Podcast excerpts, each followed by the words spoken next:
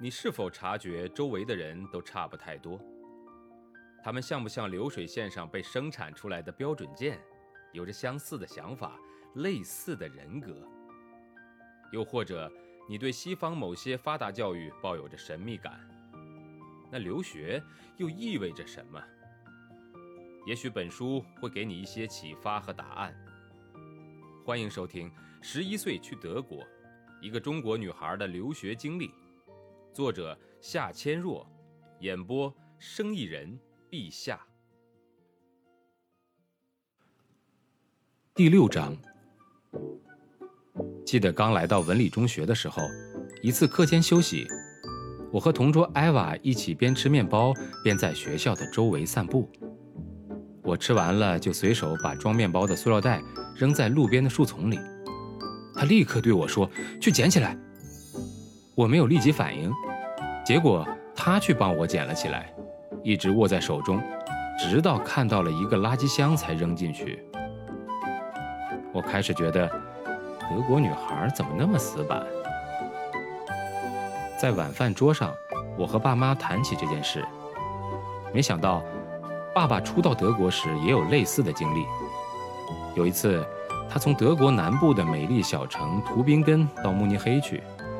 搭乘的是一位图宾根大学汉学系学生的车，车在高速路上飞速地行驶。爸爸坐在副驾驶的位子上，一边欣赏着路边的风景，一边喝着罐装饮料。喝完饮料，爸爸随手就把空的饮料罐从车窗里扔向了路边的灌木丛中。让爸爸没有想到的是，驾车的学生看到爸爸的举动，脸色大变。看到后面没有车，便紧急刹车，停在了高速路路边的安全地带上。由于车速太快，车停下来的时候，离爸爸扔饮料罐的地方已经很远了。那位学生打开车上的警示灯之后，立刻跳下车往回跑。爸爸一时还没明白是怎么回事，也跟着下了车，跟在他的身后。只见他跑到爸爸扔易拉罐的地方，来回寻找着。最后还真让他找到了那个空易拉罐，爸爸这才明白过来，臊得满脸通红。回到车上，那位学生把空易拉罐交到了爸爸手中，继续开他的车。他虽然一句责备的话都没有说，可爸爸的脑袋里却很乱，静不下来。爸爸接着说。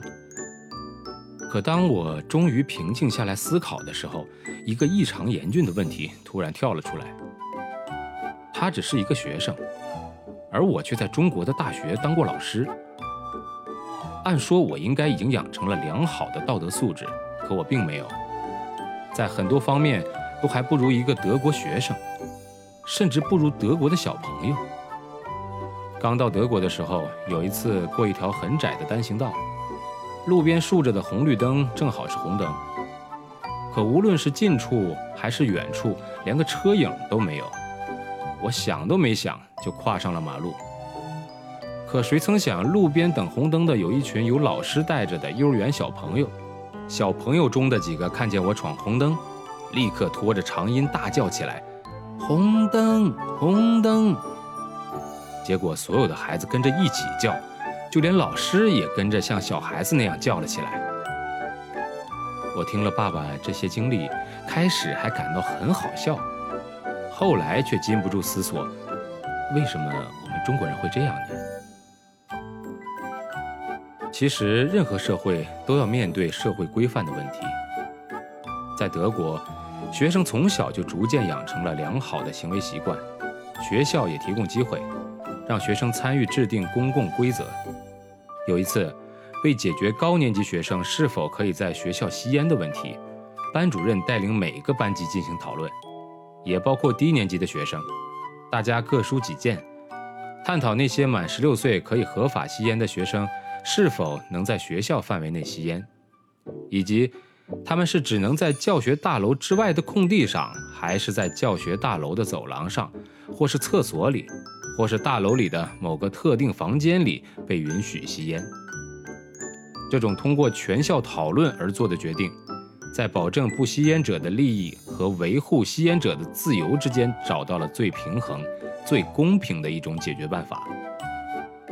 正因为全校学生都参与到了学校事务的决定中，因此大家特别有意识地去遵守、监督和维护。学校的花坛种着一些植物，因为没有护栏，所以有一些被低年级的学生玩耍时踩坏了。学生代表为此在课间跑遍每一个班级，收集大家的建议。最后决定由一部分学生自愿给花坛修一圈护栏，插上“请爱护花草”的牌子。我深深感到，德国的学生对于规划和改善共同的生活状况非常有意识，也愿意承担责任和义务。从小在学校集体中的这种练习，能促使他们将来在社会上对一些公共的事物有感受和担当。本章节演播告一段落，感谢您的收听，欢迎关注生意人陛下的其他节目。